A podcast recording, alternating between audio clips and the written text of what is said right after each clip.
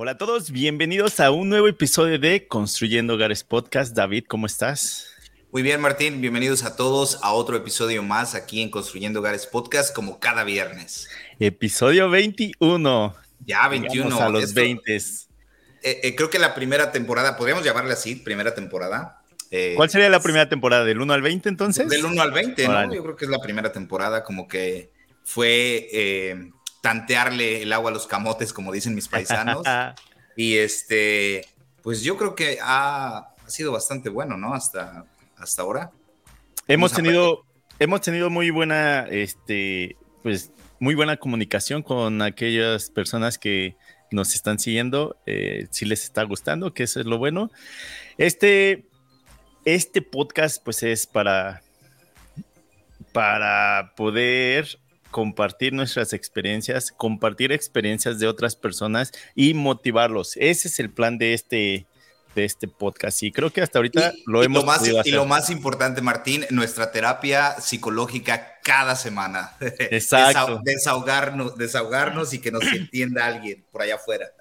Exacto, estoy seguro que a muchas personas, así como nosotros, durante el día en el trabajo estamos escuchando mientras estamos trabajando, nos está motivando y nos está dando ideas, ¿no? De qué hacer y qué no hacer, porque también hay cosas que pues nos han salido mal, que también los llegamos a compartir y este, y bueno, el plan es poder eh, nuevamente, como lo dije, motivar a otras personas e intercambiar puntos de vista, eh, platicar experiencias y que de alguna manera alguien se identifique con lo que estamos haciendo. Y para toda la gente que nos escucha en Latinoamérica, pues para que de alguna manera vean eh, la diferencia en, construcción, en herramientas y en, el día a día dentro de la construcción o dentro de lo que hacemos en los talleres. Eh, y de alguna manera mostrarles de viva voz eh, de dos personas que estamos aquí dándole diariamente. Exacto. Ok, David, hoy este episodio se llama el taller de carpintería, mudanza y tenemos, Tenemos tema y es tema este, bastante, bastante bueno, ¿eh? el taller de carpintería. Pero tiene, tiene que ver contigo más que conmigo. Eh, Martín, platícanos, has estado toda esta semana dándole y batallando, estás ocupado en, platícanos en qué andas, en qué estás. Pues como muchos saben, a lo que yo me dedico es la, la instalación de muebles integrales. Soy un subcontratista aquí en la ciudad en la que vivo. Trabajo, pues en sí podría decir que ya nada más para una empresa, pero esa empresa me, me da tanto trabajo que ni siquiera me da tiempo de buscar más.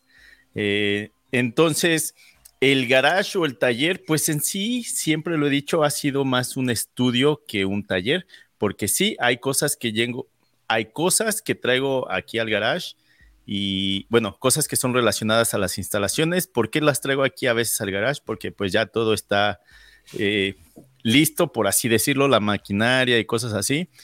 En algunas ocasiones voy al taller de la empresa que me subcontrata, pero fíjate que ahí a veces pues sí tengo que esperar si alguien está usando la sierra escuadradora o la sierra cinta o lo que vaya a necesitar, pues tengo que esperarme porque pues ellos son, ellos son prioridad, ¿no? Porque es su empresa, sus trabajadores, ¿no? A veces lo hago ahí, no lo hago en, campo porque pues es, me es más fácil, puedo controlar las piezas mejor, porque quizá la sierra de mesa que tienen es más grande, cosas así.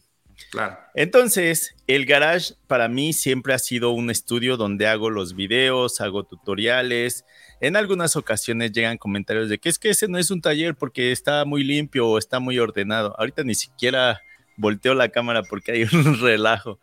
Y, este, y sí, siempre lo he dicho, es que este no es un taller de, de carpintería.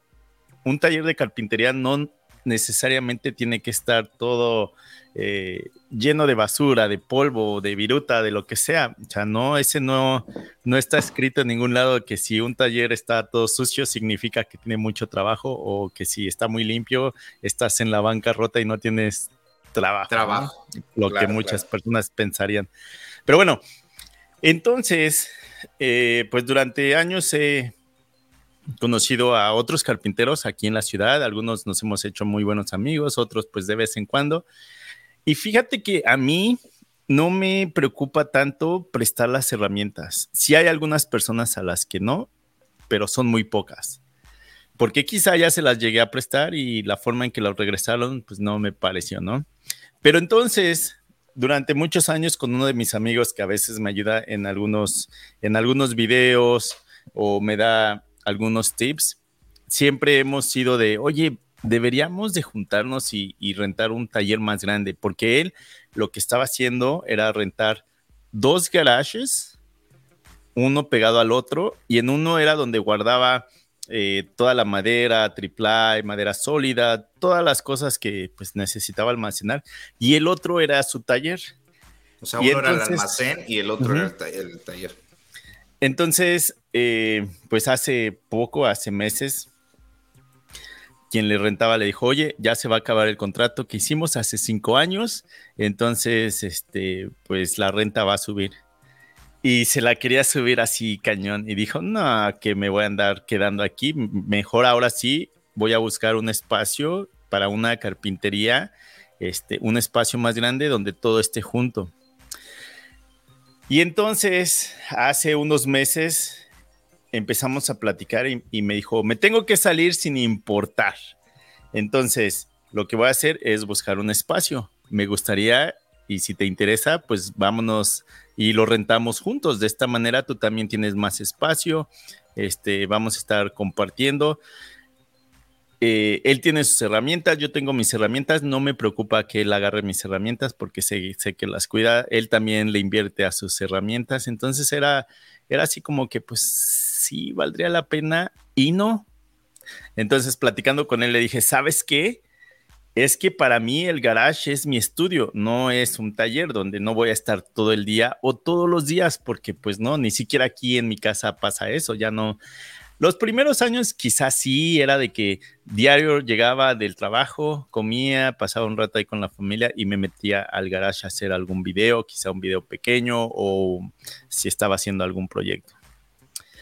Pero pues también empezaron a llegar más herramientas, empecé a comprar maquinaria y entonces poco a poco pues este garage ya, ya no era lo suficientemente grande. No sé si recuerdas que compré un contenedor marítimo, bueno, ni siquiera es marítimo, pero tipo marítimo, para, poder para poder almacenar más cosas. Ah, y, y lo compré, lo compré pues ya hace como dos o tres años.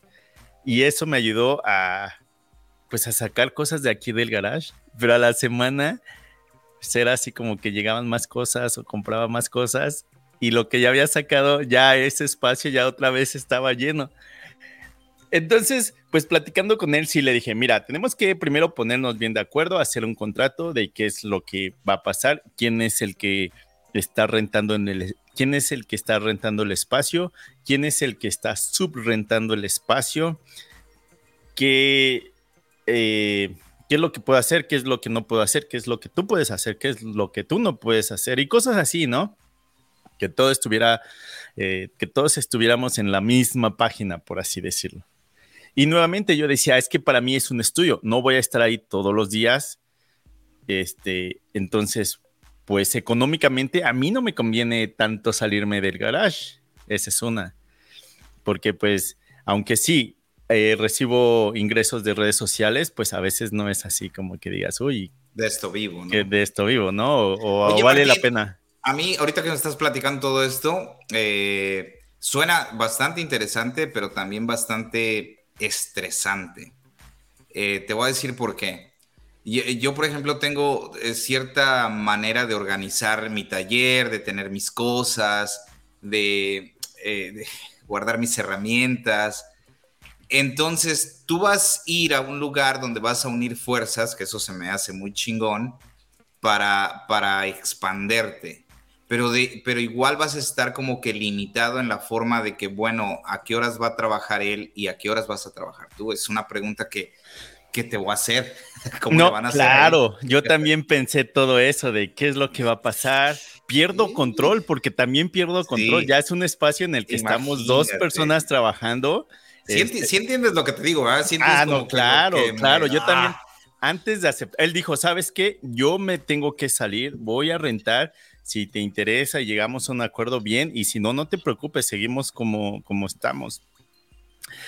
Y entonces yo también dije que voy a perder control porque ya no es mi taller, ya estamos compartiendo un taller. Él tiene sus herramientas, yo tengo mis herramientas. Por ejemplo, hay cosas que ni siquiera me voy a llevar porque no tiene caso. En primera, eh, por ejemplo, la, la ingresadora o, o thickness planer. Yo tengo una industrial que es de 20 pulgadas y él tiene una también industrial, pero de 15 pulgadas pero el cabezal que él tiene es mejor que el mío, entonces te deja un terminado todavía mejor. Y entonces dijimos, no, no tiene caso que yo me traiga el mío, porque nada más nos va a quitar espacio. Eh, por ejemplo, la canteadora que tengo, también él tiene el mismo tamaño, pero con un cabezal mejor. Y ahí también dije, no tiene caso que me traiga esta. Y entonces estamos uniendo fuerza, pero al mismo tiempo es de, tú tienes lo tuyo, yo tengo lo mío, este, tú tienes tu, vamos a decirlo así, tu mesa de trabajo, tú tienes tu sierra de mesa, yo tengo la mía, no importa que tú uses la mía o que yo use la tuya, pero todos tenemos que estar de acuerdo en qué es lo que podemos hacer, qué es lo que no podemos hacer. Y, nuevamente, o sea, sí te entiendo porque eso me pasó por la cabeza. Tú cuidas tus herramientas, sabes cómo... Sí, sí, sí. O sea, ahorita, eh, eh, ok, entonces, ¿qué es lo que pasó? pues ya fuimos a checar el espacio que se iba a rentar, todo esto. Es como tres. A ver, para la gente que, nos escucha y no tiene mucha idea de, las medidas del taller que tienes ahorita, ¿cuánto mide tu taller en el que estás ahorita? Ok, eh, según yo. Dilo, dilo en pies y dilo en, pulgadas. Déjame, es lo que voy a buscar cuántos son. Según yo es 24, 24 pues pies por 24 pies, más la adición que hice allá. 24 pies en metros serían como 7.5 por 7.5 metros más una expansión que hice. Es, donde estoy ahorita. Y la expansión que hice allá, donde está toda la, pared de sustainers y un poco de, Y un cuartito más. Ajá. Y, ahora. Entonces serían, serían como unos. 7 metros, 7. Como unos 7 metros por 10, vamos a decir. Ok. Oh, pues sí está, es una medida más o menos aceptable, güey. Y ahora el que nos vamos es tres veces más grande.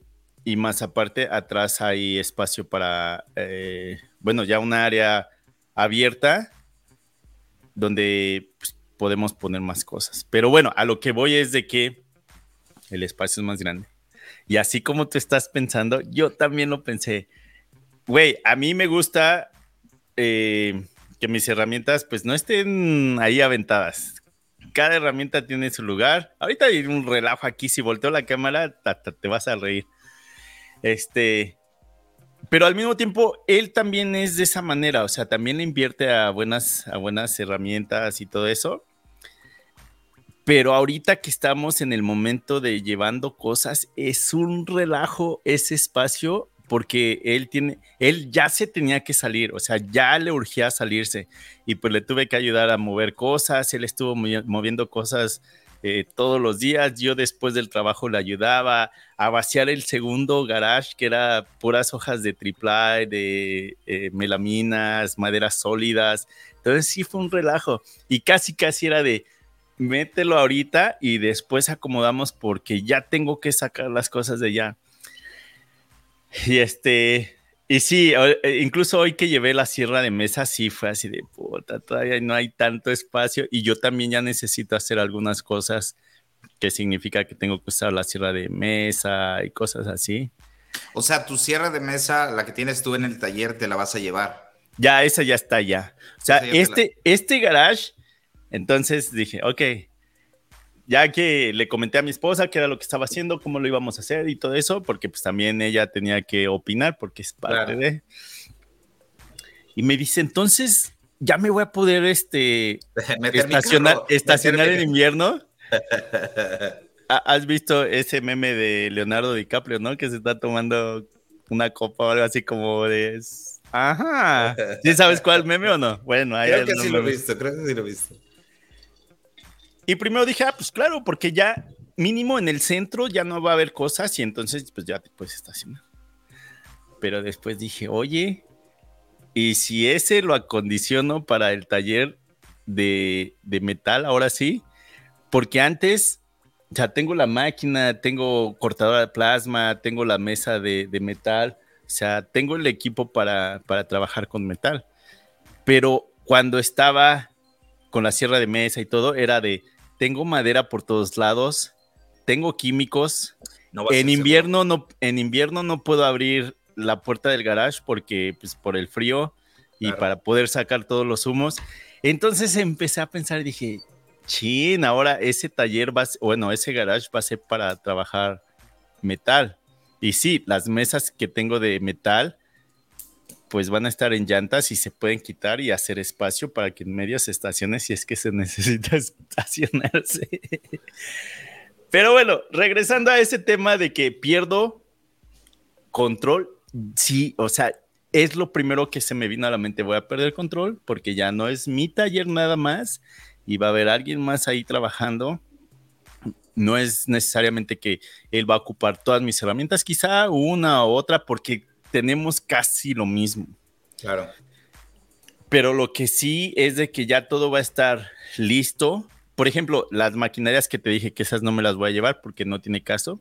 Pero por ejemplo, la sierra de banda, eh, la que yo tengo es más grande que la que él tiene, pero ahí sí tiene caso tener dos, porque ahí tienes diferentes tipos de hojas para dependiendo de lo que estés haciendo en ese momento.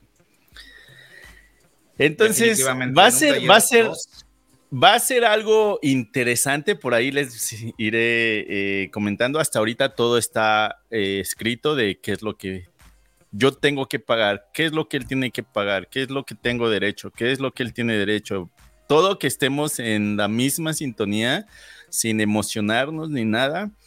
e incluso le dije, ¿sabes qué? Eh, él es carpintero de hace muchos años, él trabaja con maderas, este, maderas sólidas, con herramientas manuales.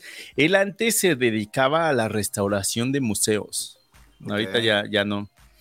Este, entonces hay muchas cosas que yo he aprendido de él y cosas que necesito que me aprenda, y a que me enseñe, perdón. Y a veces es de, ven a mi taller o yo voy al tuyo y pues, no sé, estamos ahí platicando, compartiendo, me estás explicando, yo te estoy mostrando quizá herramientas, herramientas nuevas o cosas así.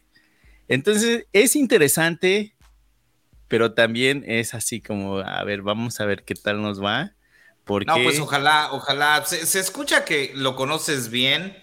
Eh, eh, sabes que se dedica prácticamente a lo mismo, le gustan las, las herramientas, cuida las herramientas por lo que te has dado, por lo que tú te has dado cuenta. Yo creo que el riesgo, el riesgo es, o sea, todo es un riesgo. Salir de tu casa es un riesgo.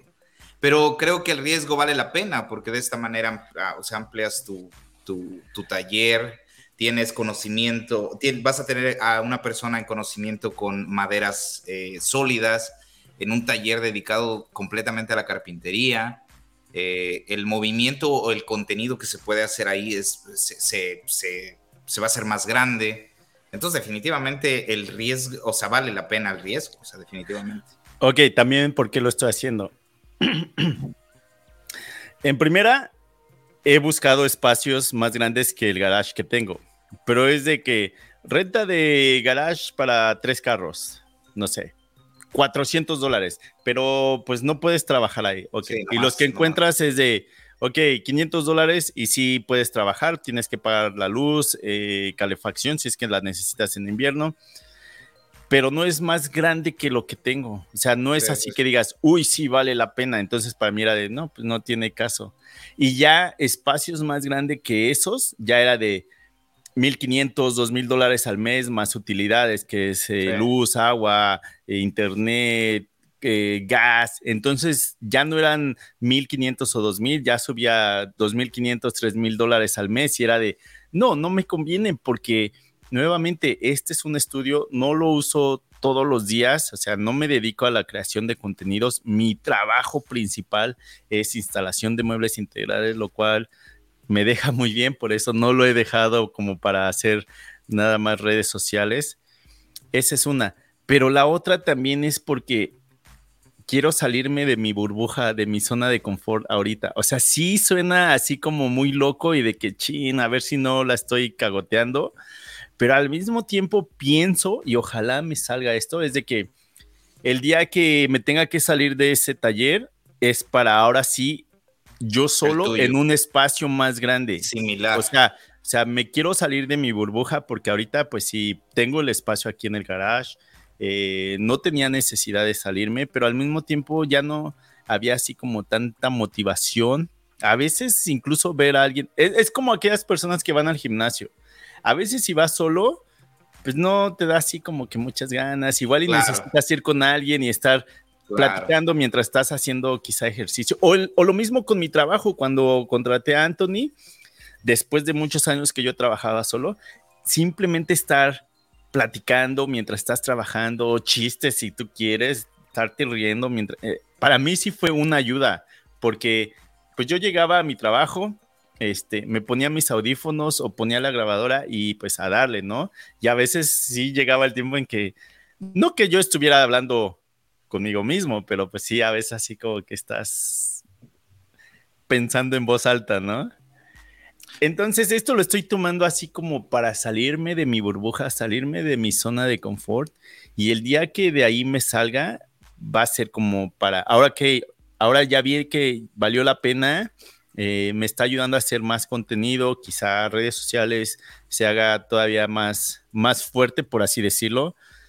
No lo veo como, como un hobby, lo veo como parte de mi trabajo, pero no es mi trabajo que me deje el capital como para dejar las instalaciones de muebles integrales. O sea, a veces hasta me río, a veces sí digo, debería de dejar las redes sociales para dedicarme nada más a la instalación y lo que gano en redes sociales me lo puedo ganar en un día o dos días de trabajo aquí. Pero me, más, que, gusta. más que nada la creación de contenido es para como, como desahogarte, ¿no? Como que explorar tus mismas este, capacidades y compartirlas con el mundo, ¿no?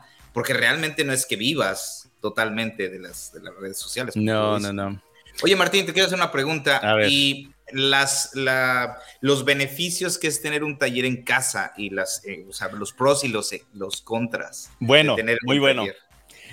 Aquí cuando empiezo a platicar con mi esposa de, oye, ¿qué crees? Eso también lo conoce y todo. A veces él viene a jugar con eh, juegos de mesa, algo así con, con su con su esposa y a veces estamos aquí reunidos.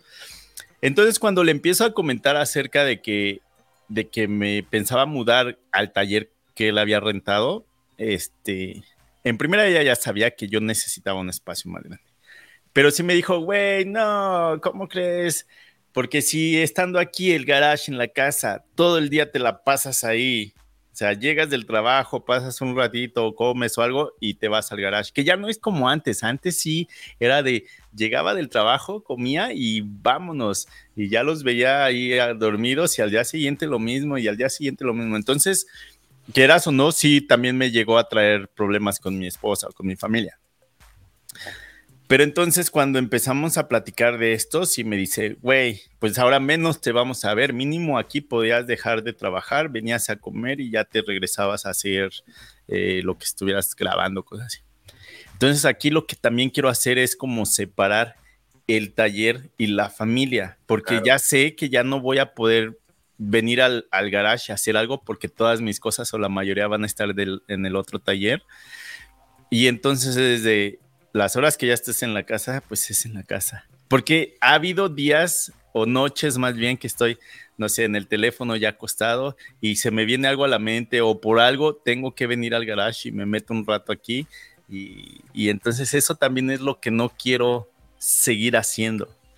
O sea, ahorita también, yo le veo muchas ventajas, Martín. Ahora que te vas a mover, pues el, el, tiempo que vas a invertir más cuando estés afuera, ya en el taller este que estás a punto de cambiarte, siento que el tiempo va a ser mucho más, este, más, eh, aprovechar más el tiempo en ese taller, porque ya sabes, o sea, me voy y no regreso, esto se tiene que acabar ahorita.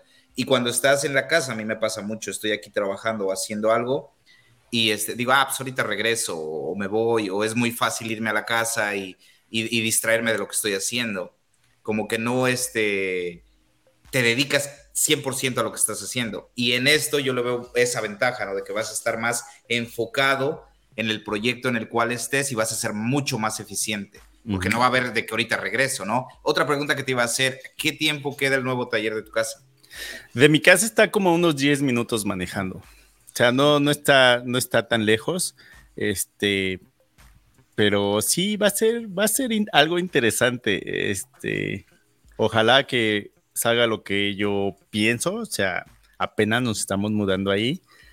Pero a lo que yo le tiro es de salirme de mi burbuja, ver si sí vale la pena estar fuera de, del garage de mi casa y pues ojalá más adelante, ahora sí, separarme completamente, pero ahora sí ya solo mi taller. Ahí lo que sí me ayuda es de que, de que toda la maquinaria va a estar lista, no tanto, eh, nuevamente, hay cosas que, que es de la instalación de muebles integrales que me conviene llevármela al taller porque es más fácil trabajarla que, que en campo. Muy pocas cosas, pero sí lo llego a hacer. Y al menos ya sé que ya todo está listo este, no tengo que estar esperando tanto, que, que esté todo calibrado, por así decirlo, porque la empresa que me subcontrata, yo tengo la autorización de usar lo que se necesite ahí. Si es que se usa la, la, CNC, pues no, ni la toco, porque en primera no tiene nada ahí ya que ver conmigo, ¿no? Pero la maquinaria que tienen eh, sierras escuadradoras, sierras de banda, todo lo que tengan ahí lo puedo usar sin, sin ningún problema. Pero a veces he llegado y es de la sierra de banda, la banda está rota o está toda descalibrada. Incluso la sierra, la sierra escuadradora a veces es que pues, no está tan, tan, este, tan precisa. Entonces ahí, ahí, pues yo no les puedo decir nada porque es cosa de ellos. E incluso a veces sí lo he dicho, o sea, sí tengo la confianza con el que me subcontrata y este, y ahí sí he dicho, oye, pues pon a tus trabajadores a que eso esté bien, porque también es cosa de ellos, ¿no? Es de tanto limpiar el relajo que se haga, mantener las herramientas, darle mantenimiento, cosas así, porque pues sí, no les costó, pero pues son herramientas que ellos necesitan para, para el trabajo.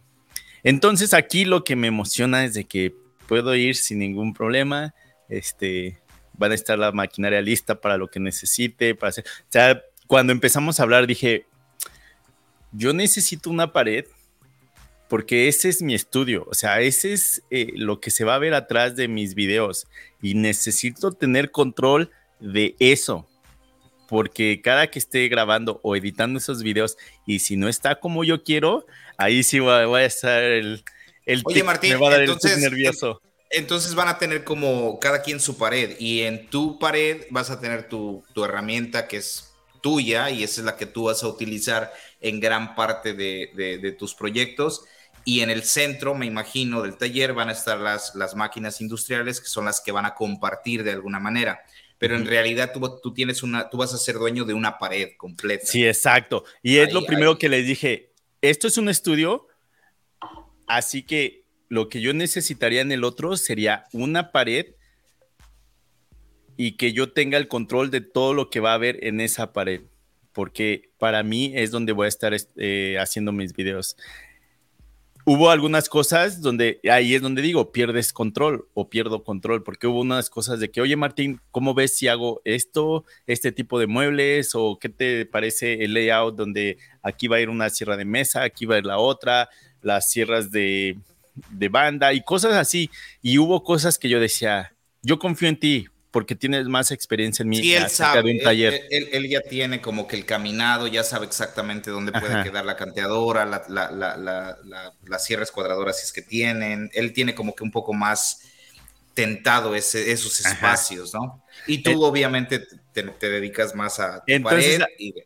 Entonces ahí sí dije, ahí sí confío en ti, tienes más, este, sabes más de esto. O sea, si a mí me dices, vamos a armar un taller donde vamos a construir mobiliario, entonces sí, yo como que diría, no, ahora dame chance de yo armarlo, cuál va a ser el recorrido, que aquí llega el material, aquí pasa las sierras de mesa, aquí ya se cortó, entonces ahora pasa a los, eh, la maquinaria de Bloom para hacer perforaciones, todo eso, después pasa a, este, a la enchapadora y así todo un recorrido, porque a eso era lo que yo me dedicaba y ahí sí entiendo cómo debería de, porque muchas veces le movimos ahí el layout a, a la empresa en la que trabajaba.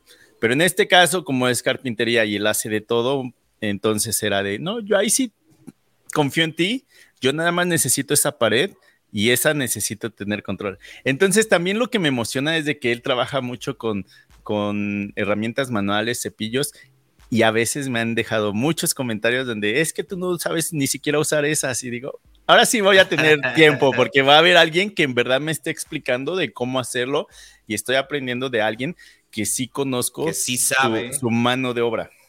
Claro. Eso es uno.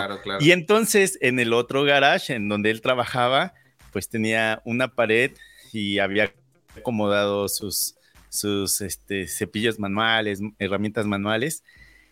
Y me dice, oye Martín, ¿qué te parece si ponemos esa en tu pared? Y dije, no, esa pared yo necesito control. Esa pared yo necesito control. Todo lo demás, confío en ti. Y si le quieres mover, órale, va.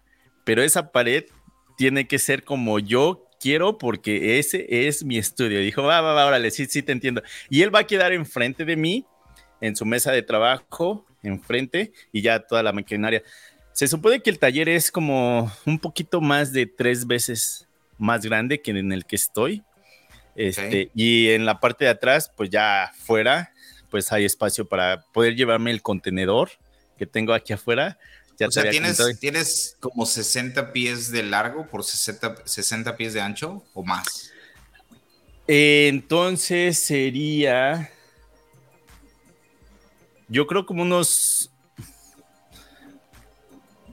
a ver, espérame, espérame, ¿eh? estoy, estoy haciendo las o, o, puede ser puede ser más angosto y más largo, o sea, puede ser 40 es, pies. Es largo.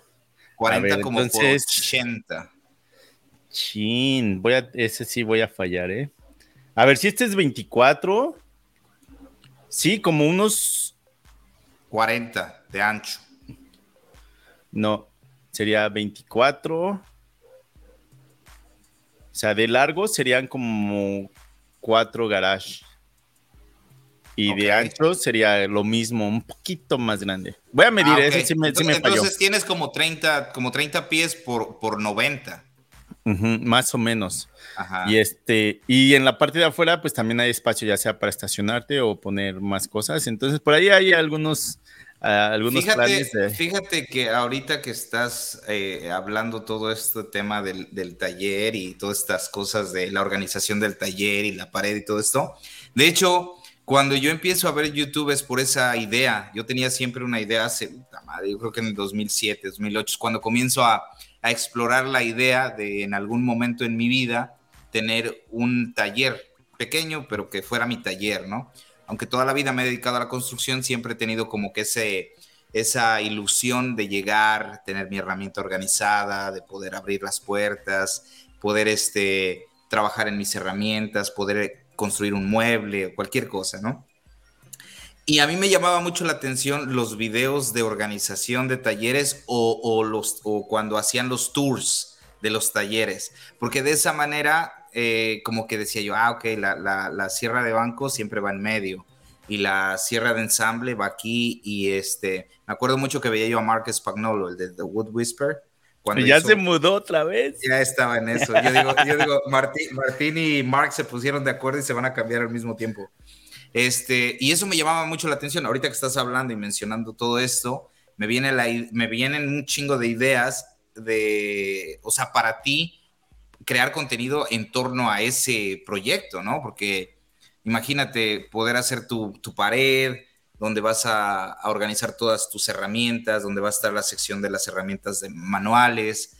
wow, eh, eso, eso a mucha gente le interesa. Y lo mismo, toda la gente que se dedica a la construcción, muy en el fondo siempre queremos un lugar específico, grande, pequeño o lo que sea, siempre queremos como que un lugar donde tengamos nuestras herramientas organizadas, podamos eh, estar ahí, eh, tratar de, abrir una nueva herramienta, eh, examinarla.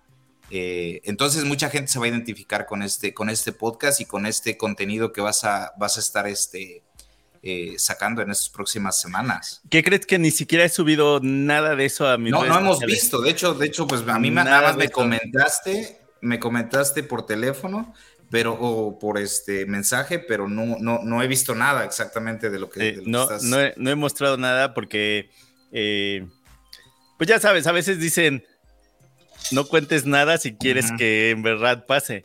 Y y pues ahorita con la mudanza y todo eso, e, es un relajo ahorita ese, ese, ese taller. Pero bueno, era porque entiendo, él se tenía que salir primero, era de ya me tengo que salir, tengo que llevar todo y así como pudimos agarrar cosas, pues no lo, no lo llevamos.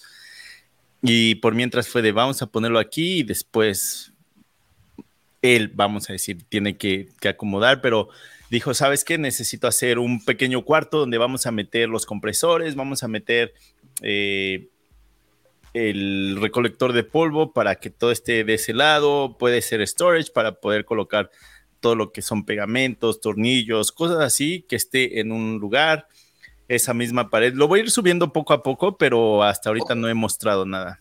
Otra cosa que me pareció interesante, cuando Jimmy Jimmy ves que estaba en la ciudad de Nueva York, estaba en Manhattan con su pequeño taller en un basement. En un basement, sí. Este, de ahí se movió a dos horas arriba del estado de Nueva York y rentó un lugar.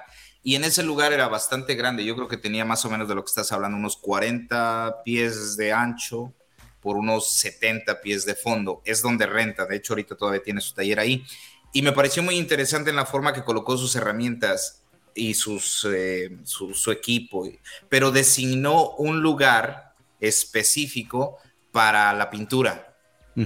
Entonces lo aisló prácticamente, hizo unas paredes de, cerró prácticamente, grande 10 pies, cerró con plástico arriba, y ese era su, lugar donde, donde pinta o donde Taylor, su, su novia, este, trabaja para que el polvo no se, no se mete, porque si es un chingado. Por más que tengas el mejor equipo de, colección de polvo, siempre va a haber polvo en el, en el, aire. Entonces, este. Y fíjate, fíjate que incluso. Idea. Fíjate que incluso platicando con él, sí ha habido así pláticas de, mira, aquí podríamos poner, eh, no sé si llegaste a ver un video que subí, es como una cabina de pintado. Sí. Este, era de que este puede quedar muy cerca de, la puerta de atrás, o sea, del, del, garage, por así decirlo, puerta de garage. Y cuando se necesite, pues lo armamos muy fácilmente. Eso es lo bueno, desde que pues sabemos que casi todo tiene que tener ruedas para poder moverlo si es que se necesita. Ahorita el layout que traemos en mente tiene mucho sentido.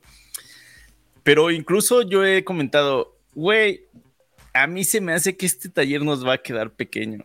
O sea, lo que tú tienes, lo que yo tengo y lo que va a llegar, a mí se me hace que este pronto no nos va, no vamos a caber. Y ya sí, porque son, dos, son dos equipos.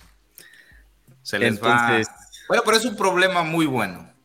No tener espacio siempre es un problema. Estoy emocionado, estoy emocionado eh, me gustaría estar más tiempo ahorita arreglando, ayudando a, preparar todo, pero pues sí soy de, tengo que ir a trabajar, son ocho horas de trabajo, tengo que regresar a la casa, comer algo, pasar con la familia y ahora sí vamos a ayudarte o empiezo a llevar cosas, porque sí fue de, no voy a traer nada hasta que ya una área esté lista, pues para no andar moviendo cosas de aquí a allá, ¿qué caso tiene que traiga la sierra de mesa, la sierra de, de fíjate, de aquí me llevé la sierra de mesa la mesa de trabajo, que era un outfit table también.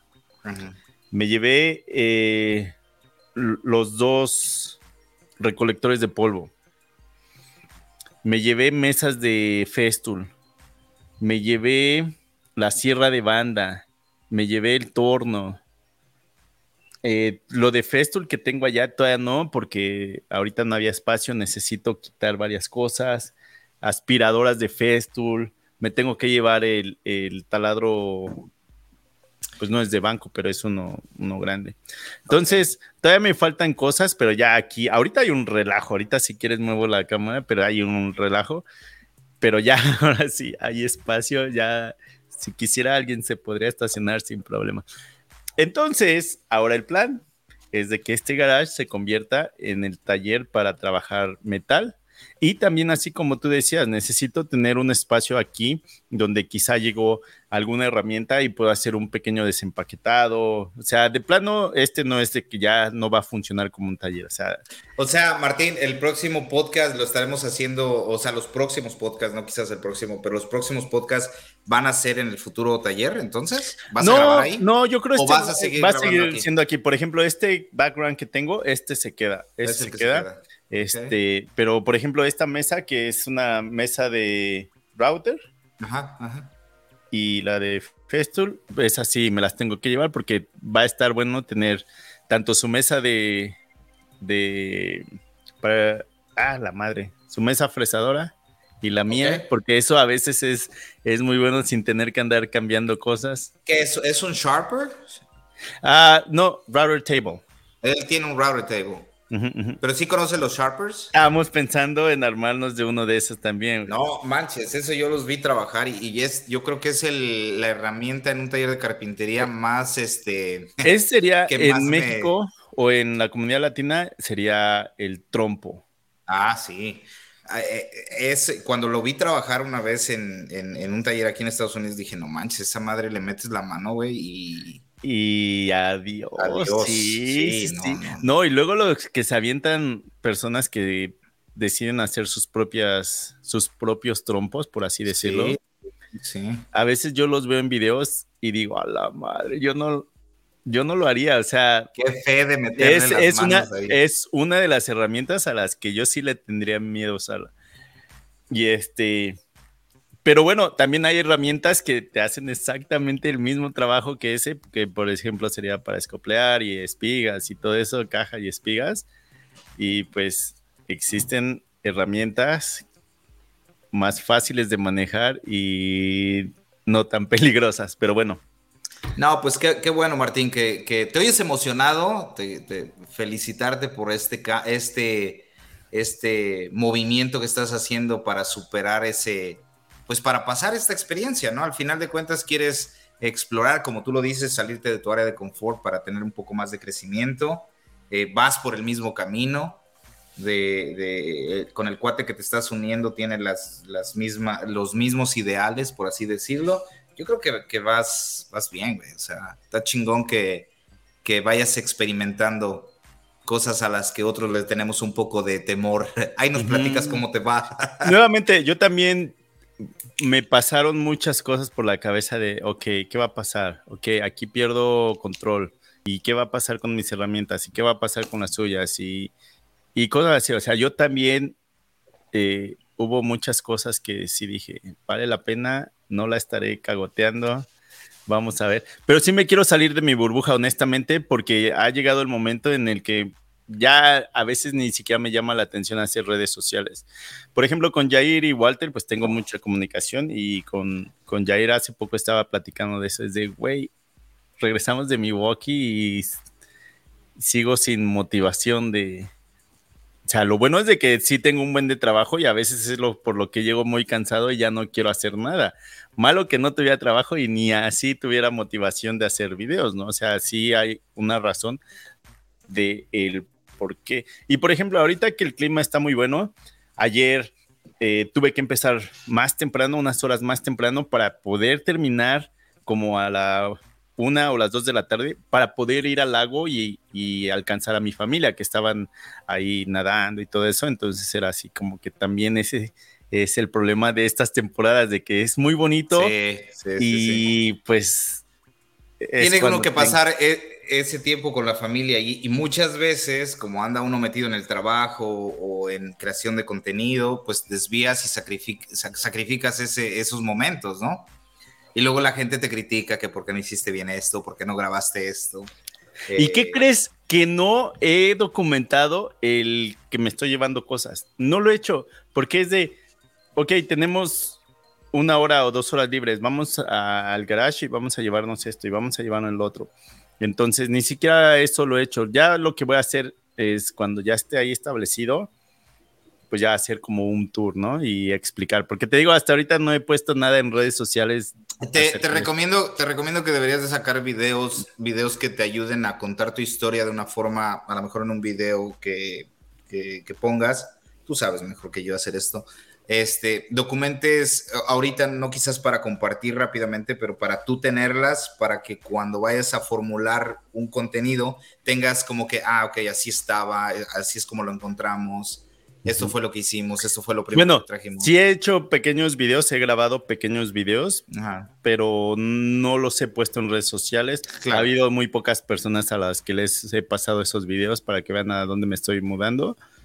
Este, pero sí es emocionante y vamos a ver qué tal. Oye, Martín, bueno, todo suena, todo suena muy bien porque pues tú ya tienes experiencia en haber tenido ya tu taller y ahora estarte moviendo a este.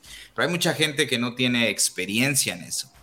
Entonces, cuando hablamos de esto en la semana, eh, me di a la tarea de poner unos puntos, cómo recomendar a la gente que está pensando de alguna manera tener un espacio, no, no, no, no importa la medida, pero cómo, cómo eh, que las personas que vengan a escuchar este podcast se lleven algo que les sirva, ¿no? Nosotros, por ejemplo, tú ya tienes tu taller, yo ya hice mi taller, eh, antes de este hice varios tallercitos pequeños o varios lugares para guardar mis herramientas pequeños. Eh, y te encuentras con ese problema, siempre el espacio nunca es suficiente, ¿no? Pero siempre tiene que haber un principio de, algo, ¿no? Tienes que comenzar con algo, ¿no? Comprar tus herramientas, si, si no te dedicas a esto, si te gusta hacer esto, si te dedicas a la construcción y quieres un lugar específico para colocar, organizar tus herramientas o guardar tus materiales, ¿cómo empezar? Y yo me, me, me, como pensando como si fuera a hacer un proyecto, digo, ¿cuáles son los puntos más importantes para, para tener un taller o para lograr hacer un espacio donde puedas trabajar libremente sin que te moleste nadie, ¿no? Entonces, eh, puse unos puntos para desarrollar, te lo mandé por email, y este, puse puse nueve puntos y te los voy a ir este, mencionando para que tú más o menos me vayas diciendo eh, ¿qué, es lo primero que pasaría por tu, mente si Martín no tuviera, no tuviera este, un taller y empezaras desde cero. Eh, ¿Me estás entendiendo lo que estoy tratando de elaborar aquí? Entonces, en estos puntos puse, en el número uno puse la planeación. Y yo sé que muchos de nosotros, o sea, abrimos una herramienta y lo primero que queremos ver es, las instrucciones, ¿no? Pero yo digo que es un punto importante porque de esta manera eh, eh, primero establecemos lo que queremos realmente y de esa manera como que formulamos nuestras capacidades de hacer lo que estamos planeando hacer, por así decirlo. Entonces, toda la gente que está pensando hacer esto, el primer punto sería planearlo. Si tienes tu casa, bueno, en tu casa, ¿dónde lo vas a hacer? Ya tienes el espacio o vas a designar un cuarto. Eh, o quizás eh, vives en Estados Unidos y tienes un sótano al cual no ocupas y lo vas a reacondicionar, o tienes un garage como el de Martín y lo vas a acondicionar ahora para, para tu taller. Entonces la planeación yo creo que sería parte fundamental en esto de eh, la, la, creación de un taller. ¿Tú cómo, cómo ves en el primer punto? Pues fíjate que primero sería intentar saber qué tipo de proyectos vas a estar haciendo. Que carpintería es muy grande. O trabajas con maderas sólidas, o trabajas con tableros, o eres de ebanistería. Entonces ahí tiene mucho, mucho que ver, porque no es lo mismo estar trabajando con madera sólida que con tableros. Porque con tableros necesitas espacio primero para almacenarlos, que vienen en hojas de 1,20 por 2,44 y después en dónde vas a estar trabajando ese, esos tableros, que sería una mesa, una sierra de mesa grande para poder hacer cortes, ahí vamos a decir, pues, o sea, una, una sierra de estas que te llevas a, a obra pequeñas, a veces es muy pequeño el espacio de corte. Entonces ahí pues ya sería una mesa más grande. Fíjate que conmigo lo que pasó era de que cuando compré esa sierra de mesa, me fui por la que tenía una mesa de trabajo, la más grande, que eran 52 pulgadas. Pero me di cuenta que no lo necesitaba y nada más me estaba quitando tiempo. Ahorita que nos estamos mudando a esa, al otro taller, incluso estoy pensando comprar los rieles más pequeños para hacerla de 36 pulgadas. De 36, sí, sí. Para que no me quite espacio, porque entonces ya es algo muerto. Porque lo más fácil para mí es, si tengo un tablero, un triple, vamos a decir, 1.20 por 2.44 puedo cortar las piezas con la sierra de, del riel, riel, y entonces me va a ser más fácil manejar esas piezas ya cortadas en la sierra de mesa. Entonces ahí sí me, ahí sí aprendí que a veces más grande no significa que sea mejor. Ahí me queda mucho, mucho espacio. Entonces creo que lo primero es saber qué tipo de proyectos vas a hacer. No es lo mismo construir una silla a construir una cocina de mobiliario. Y de ahí poco a poco te vas dando cuenta de cuál es el, el ¿cómo sería layout en español? Eh, ¿Cómo vas a ir acomodando tu maquinaria? la posición, de, las, máquinas. Ah, Claro, definitivamente es muy importante el identificar más bien a qué te vas a, qué te vas a dedicar, ¿no? O qué es lo que tú quisieras hacer. Yo recuerdo muy bien que cuando, por ahí del 2007, 2008, eh, cuando la economía se vino abajo, eh, yo tenía muchas ganas de hacer algo, con comprar una casa o, tener un taller, pero la economía se fue, eh, como todos sabemos, en Estados Unidos en la época del 2007-2008 hubo una recesión bastante fuerte y este, estuvimos muy mal de trabajo y viví en un basement, en un sótano, renté un sótano. Y ahí recuerdo que hice un, pequeño cuartito, güey, como de cuatro pies por ocho pies. Y ahí en Instagram, ahora que salga el, podcast, voy a poner fotos de ese, de ese shed. Lo que hice, eh, lo construí de madera y organicé todas mis herramientas, le puse luz, lo organicé todas mis herramientas y afuera en el patio que me sobraba, ahí trabajaba, ahí hacía yo cualquier cosa, hice un escritorio para mi hija, hice una, una cama para mi hijo, hice varias cosas, ¿no? Yo no me dedicaba a eso solamente que yo tenía ganas de hacerlo, ¿no? Eh, pero siempre con la, con, la, con la ilusión de llegar a tener un taller un poco más grande donde pudiera trabajar adentro, ¿no? Ahí pues cuando llovía pues no podía hacer nada porque estaba lloviendo, entonces todo se mojaba. Entonces tenía yo que mover, güey, mover mi, mi, sierra de, mi table saw, mi sierra de, mesa pequeña de los de, de los de construcción normales de 10 pulgadas que tenías que mover y, y meter. Pero era un, un, o sea, así, así inicié, güey. Entonces adaptarte también a las condiciones en las que estás, ¿no? Porque pues sí, yo quisiera un 40 por 70 como el de Jimmy, pero pues, pues a veces no se puede, ¿no? Entonces el chiste para toda la gente que nos está escuchando, pues el chiste de todo esto es empezar, eh, en primera, planear lo que tú quieras, obviamente motivarte de alguna manera, eh, identificar lo que quieres hacer y empezar con algo. O sea, no, no necesariamente tienes que tener el taller más grande y todas las herramientas para poder desempeñar algún trabajo. O sea, hay herramientas manuales que lo puedes hacer en, un espacio reducido, ¿no? Hay mucha, mucha gente que se dedica a, ¿cómo se dice carving en español, este, Martín? híjole, sí sé a qué te refieres, pero no sé. a estas personas que este, hacen esculturas en madera, eh, ellos utilizan espacios muy pequeños y herramientas manuales, entonces no necesitan un espacio grande. Las personas que usan el torno de madera, pues es un espacio donde cabe un torno de, 30 pulgadas o, 40 pulgadas y es un espacio que puedes tener sin problemas en, el patio trasero de tu casa o en un cuarto pequeño en, tu propia casa. Obviamente tienes que tener cuidado por todo el polvo que, que despide la madera y todo, pero se puede, se puede hacer esto. Carving sería tallado de madera tallado de madera.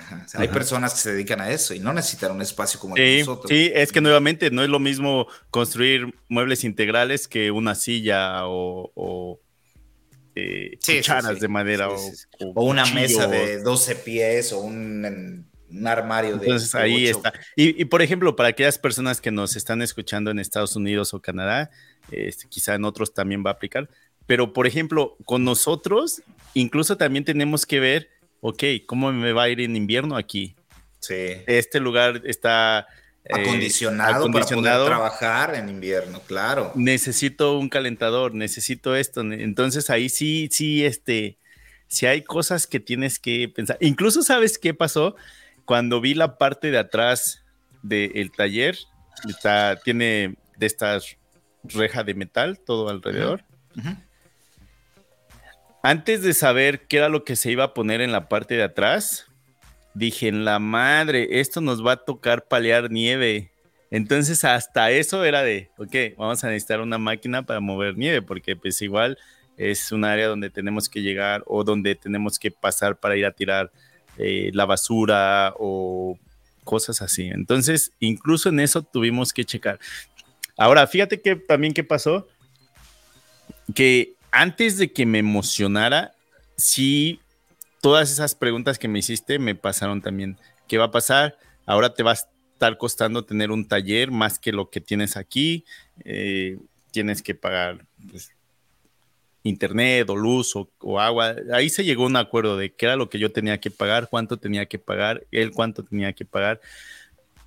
Pedí que se hiciera, o sea, no es que lo haya pedido y él no hubiera pensado en eso, sino para hacerlo legalmente tuvimos que hacer un contrato donde yo estaba haciendo el subleasing, eh, estaba subrentándolo y de esa manera también pasarle esa información a mi seguro para que ahora en mi seguro me pusieran esa dirección, porque si se meten a robar o se incendia el taller, esa era mi otra pregunta. Ahí, es donde entra mi seguro. O sea, no, no me emocioné, o sea, sí me emocioné, pero antes de decir, órale, va, sí pasaron semanas y o sea, este, estás pensando en todos los puntos importantes. Sí, sí, no, no, puedo nada así de vamos a llevar no es de vamos a llevarnos mis cosas y a ver qué pasa. No, no, no, no. O sea, sí, sí me dolería que se robaran mis cosas. Me dolería más que se quemara, güey. Siempre, incluso aquí en el garage, esa es la pregunta que me hacían. Oye, ¿no te da miedo que se metan a robar? Y yo decía, ¿qué tanto se pueden llevar? Necesitarían días para vaciarlo. Es una. En segunda. Güey, yo conozco varios de la Margue en segunda tengo un seguro que me cubre todo lo que tengo. Entonces, sí tengo que hacerle una lista al seguro, pero me paga el seguro. O sea, sé que me paga porque ya me ha pasado en cosas muy pequeñas, pero sé que, me, que estoy asegurado. Fíjate que eh, la que lleva los seguros de nosotros, que es de la casa, seguros de casa y todo lo, lo relacionado aquí, es una amiga de la familia.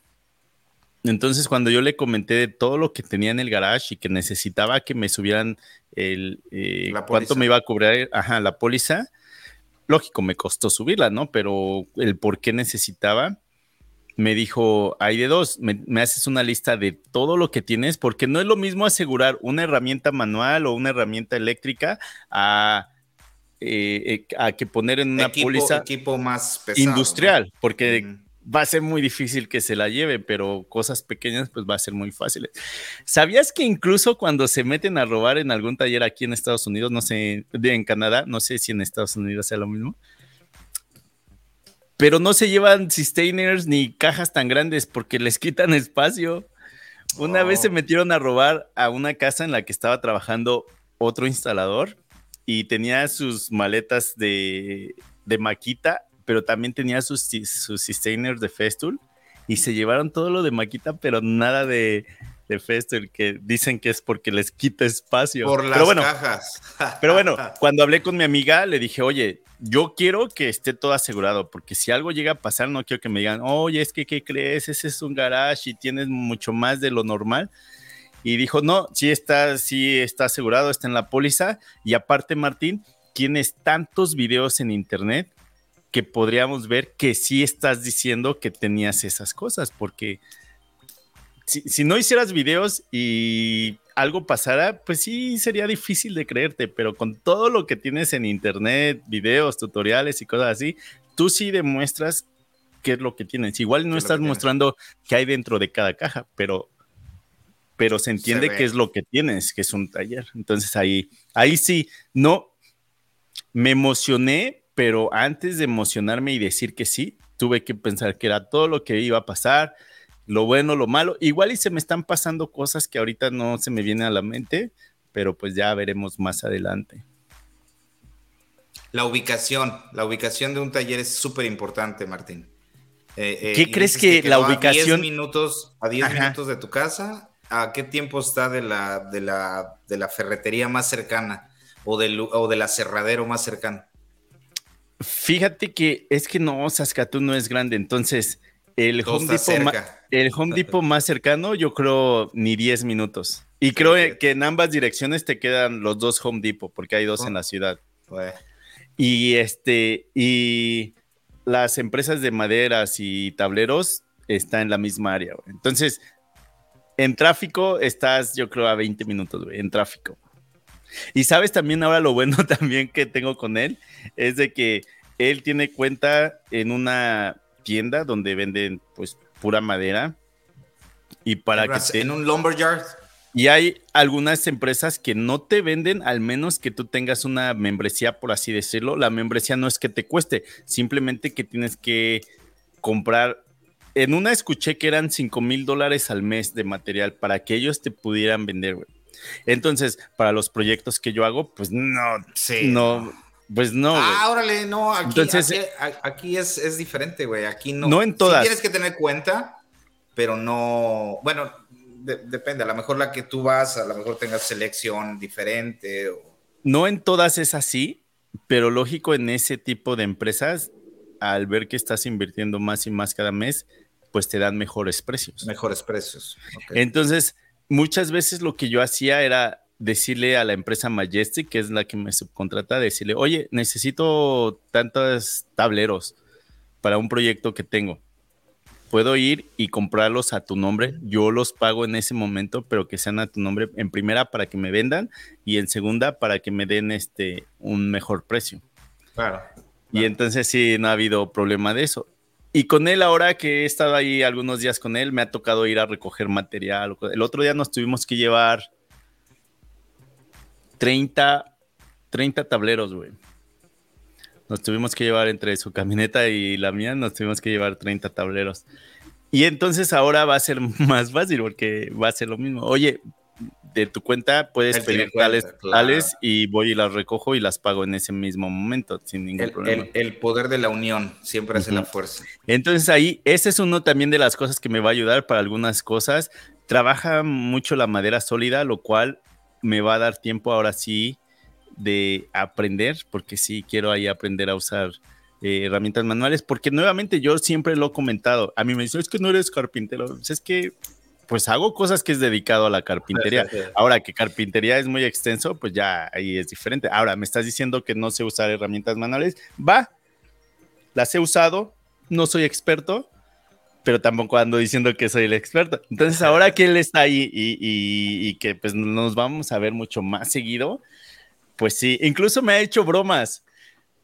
Y el otro día eh, en un contenedor tenía eh, varias cosas porque pues nos estábamos llevando. Y me dice, oye Martín, tú no sabes qué es esto, ¿verdad? Y me saca cepillos manuales. Y pues rápido me empecé a reír, güey. Porque ya sabía que me estaba haciendo. Este... Diles, ¿y, ese, y, dónde dejaste el sustainer de, esos, de esas herramientas? Y, luego, y luego el otro día su, su novia estaba ayudando a hacer, no me acuerdo qué estaba haciendo. Y aparentemente a veces su novia hace proyectos pequeños para ella, güey, nada más como para pasar el tiempo, porque en sí ella es este, enfermera. Y le digo, oye, ¿a poco no te emociona que ahora sí vas a usar herramientas buenas? Mi amigo nada más voltea a verme así como diciendo, híjole, ahora sí me tocó. Pero fíjate que él también le invierte a, herramientas buenas, entonces también ahí estamos. Eh, sabemos eh, lo que cuestan y el por qué hay que tener, hay que pues, tener cuidado, ¿no? O sea, a mí sí me molesta ver herramientas ahí tiradas. Este, nuevamente, ahorita aquí el garage es un asco porque he sacado cosas, he estado moviendo cosas.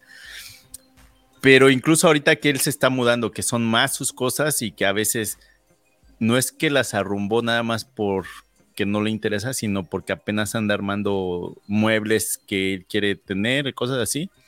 Pero sí, el otro día vi por ahí una fresadora de Festool ahí tirada casi casi y sí fue así como chin, siento feo incluso cuando no es mía.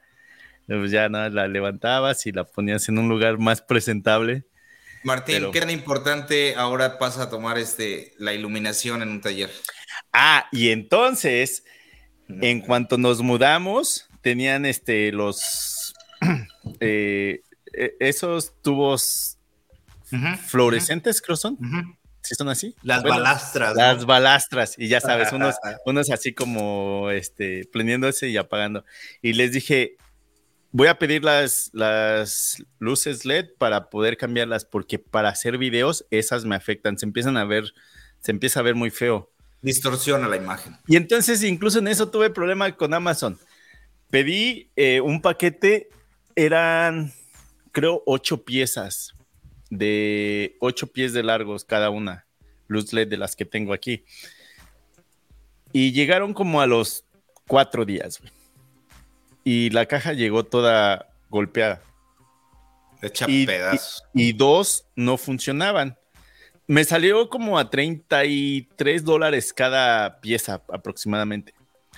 Y entonces, pues ya, le tomo foto y todo eso, y por Amazon empiezo a platicar con alguien, y le digo, oye, ¿qué crees que me llegaron estas mal? Y este, y pues necesito, no sé, garantía o que me regreses algo, ¿no? Pero también me había dado cuenta que íbamos a necesitar más, que no iban a ser suficiente. Y ya, me dice, no me acuerdo si era él o ella, me dice, ok, son dos, déjame ver qué puedo hacer. Y ya, ¿no? Regresan unos minutos y me dice, ok, te vamos a regresar 30 dólares, ¿te parece bien? Y le digo, ¿cómo que me vas a regresar 30 si son dos piezas? Y cada una me costó 33 dólares. Mejor, mándame la, la hoja para poder regresártelo y así me quito de problemas porque pues esto tiene que ser garantía y me tienes que regresar mi dinero. Le digo, vamos a hacer esto, regrésame lo de dos, lo que pagué, porque si no, ¿para qué acepto? Y me quedo las otras porque ya me urge poner este tipo de luces. Ya me dijo, ok, déjame ver qué puedo hacer. ya me regresa y me dice, no, entonces ahora necesitas hablar directamente con el, eh, con la empresa manufacturera. Y dije, no, mándame el papel y te las regreso mañana. Ya dijo, órale. Y ya las regreso, me regresan mi dinero y al día, ese mismo día vuelvo a pedir otro paquete, pero ahora con más piezas, pero ahora más pequeñas, pero más piezas, entonces iba a ser mejor. Y pasó una semana, semana y media y no llegaban. Oye, ¿dónde están? No, pues quién sabe, se perdieron algo, te vamos a regresar tu dinero. Puta, ok. Y ese mismo día vuelvo a pedir otras. O sea, tuve que pedir tres veces y finalmente llegaron y sí, fue de vamos a quitar las otras, vamos a poner las nuevas. ¿Ya las instalaron? mejor iluminación y este y no me va a afectar con cuando estés grabando cuando esté grabando los videos porque las otras sí he tenido problemas muy importante la iluminación independientemente de lo o sea, para hacer contenido o no grabar o no siempre estás en un lugar donde estás trabajando con herramientas es importante tener una buena iluminación. Entonces, sí, iluminación ahí, eh, sí, nuevamente, primero por ser para contenido, sí necesitaba cambiarlo, pero incluso aunque no hicieras contenido en redes sociales, para que esté bien iluminado. Y la electricidad, ¿Cómo andan de electricidad? Ahí lo bueno es de que él sabe de, de, electricidad y el dueño del edificio es electricista. Entonces le dijo, haz tú tus conexiones y yo vengo a checar que todo esté bien y, este, y entonces, fíjate lo que él hizo y es porque lo hizo en su otro taller. Puso eh, estas hojas de 8x4 que son como tipo unicel. Y después puso madera de 5 octavos de OSB, güey. Entonces, tres cuartos de unicel más los 5 octavos de OSB.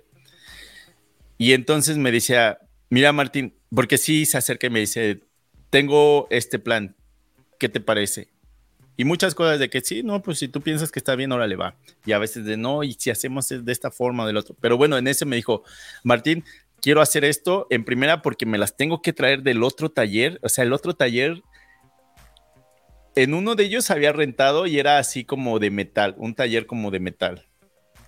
Y él lo que hizo fue poner paredes, techo, el piso, y lo hizo ahí y me dijo, mira, lo que yo quiero poner es este unicel y después madera. En primera es mejor para nosotros que estamos aquí trabajando, es más suave. Y otra es porque en algunas ocasiones necesito construir cosas donde puedo atornillar hacia el suelo, porque tenemos esas hojas de OSB y de esa manera eh, puedo hacer eh, plantillas o cosas así relacionadas a lo que estoy haciendo. Entonces, por eso lo quiero hacer. ¿Tú cómo ves? Ah, no, pues sí, me parece muy bien. Y ya se compró lo que, lo que nos faltaba porque él se trajo del otro taller. Pero también por abajo de esas, eh, de esas hojas de OSB, empezó a, correr, empezó a correr líneas y de que aquí, ahí es donde empezamos a planear. Aquí va a ir la sierra de mesa, la mía, aquí va a ir la tuya, aquí van a ir este las sierras cintas, eh, la canteadora, y entonces tuvimos que hacer como un pequeño plan de dónde iba a ir cada cosa para poder colocar líneas eléctricas desde ahí y correrlas hacia el panel. Excelente. Y entonces lo que él hizo fue hacer todas las conexiones y el dueño de ese edificio ya nada más fue a checar que todo estuviera bien y dijo, ah, pues órale, sin, sin ningún problema. Entonces ahí también el dueño dijo, puedes hacer lo que tú quieras, nada más pues también no te pases, ¿no? Pero de hacer perforaciones tan grandes, porque pues tú sabes que aquí en el invierno es donde nos afecta mucho el... El sistema que tienen para calentar en invierno es, está, o sea, sí, sí tienen, sí van a tener. Sí, ya, o sea, ese antes no sé qué, qué era lo que hacían ahí, pero sí tiene calefacción, o sea, como el que tengo aquí en el, en el garage, es este por parte de gas. Entonces tenemos gas, tenemos un baño, hay dos oficinas que no las pienso usar para mí, es más para él, porque pues nuevamente él sí trabaja más en taller que en campo, es al revés que conmigo. Este, entonces, pues tenemos las dos oficinas, está un baño y pues ya todo lo demás, hay calefacción, se corrieron ya líneas eléctricas para dónde va a ir los este, recolectores de polvo, dónde va a ir las sierras de inglete, dónde va a ir eh, las máquinas, los de Bloom, para hacer perforaciones. Ahí yo me llevé la mía, él ya tenía una también que yo se la había vendido. Entonces tenemos dos máquinas que esas que cuando te dedicas a mobiliario, son buenísimas. Este, me llevé el brazo. Las, perforaciones en las puertas, ¿verdad? Ajá. Ya sea para, para herrajes o bueno, vamos a decir pisagras, o puedes hacer las perforaciones para las correderas, o puedes hacer perforaciones para las repisas. Hay muchas cosas que puedes hacer. Ok. Entonces, este... ¿Y esas son muy difíciles de obtener? O, sea, o si las Pues no, no difíciles, pero sí caras. Creo la más barata, la más barata, la primera que yo compré, me costó creo 1500 dólares canadienses, que serían ahorita como unos 1100, 1200 dólares. La más sencillita. La más sencilla. Y ya de ahí hay otros, eh, pues más, con más cosas y pues lógico, más, más, caras. Aquí puse en el número 5, en los puntos a desarrollar sobre el taller, puse en el 5, puse equipos y herramientas, pero creo que ya hablamos de los equipos y herramientas, ¿no? Ahora, tenemos, tenemos dos talleres ahí. O sea, si quisiéramos, tenemos dos talleres ahí. Pero dijimos, ok, no te traigas la, la canteadora ni la engruesadora porque no tiene caso. La sierra de banda sí tráetela porque ahí sí tiene caso tener dos.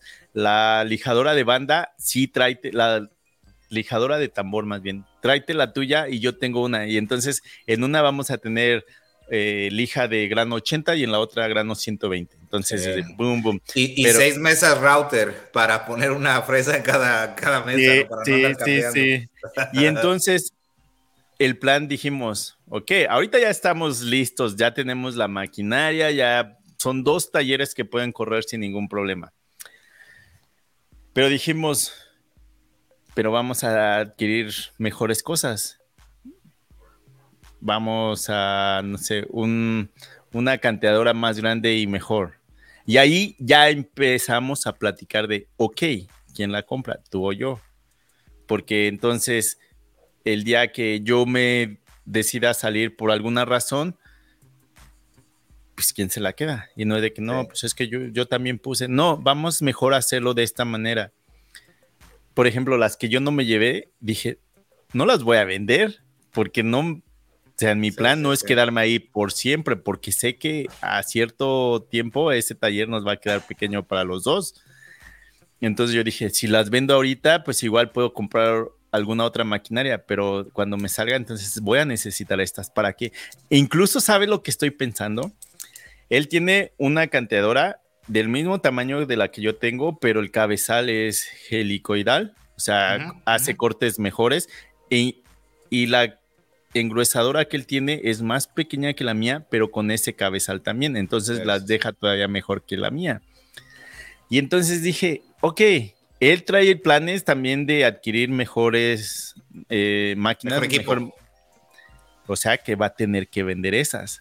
Entonces a mí ahora me va a convenir comprarle esas y vender las mías porque pues serían mejor maquinaria que la que tengo ahorita. Entonces sí hay cosas donde sí yo dije, ok, igual y tenemos alguna herramienta que se necesite comprar, tú compras unas, yo compro otras, sabiendo quién, ¿Quién es el dueño, de, cada quien. Sabes incluso lo que estoy haciendo, todo lo que estoy llevando al taller, le estoy tomando fotos. Por ejemplo, me llevé todas las prensas que tengo aquí y ya las instalamos, dónde van a ir, en qué pared, y le tomé fotos. Me llevé la sierra de mesa y le tomo foto, y me llevo tal cosa y le tomo foto. ¿Para qué? Para pasarla como a lo del al seguro, por algún caso.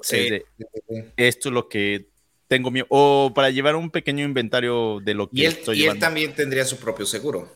Sí, sí, sí. Entonces ahí, ahí todo fue, fue legal. Su empresa me está subrentando un espacio y ahí es para que todo esté bien, bien. Por ejemplo, con mi contadora es de, oye, ¿y estos cheques de qué son? ¿Por qué están saliendo tanto dinero cada mes? Ah, ok, es que aquí hay un contrato donde yo estoy haciendo la renta. Incluso, ¿sabes qué? Como empresa, me conviene estar fuera de mi, de mi domicilio. Muchas personas me dicen, oye Martín, ¿no me puedes contratar? Y es de, pues es que tú no vives en Canadá y a mí el gobierno no me da permiso de contratar eh, gente sin, sin visa de trabajo. Y no me dan visa de trabajo. ¿Por qué? Porque para poder aplicar para visas de trabajo, lo primero que necesitas es de que tu empresa no tenga la misma dirección que donde tú vives. Ese es el principal.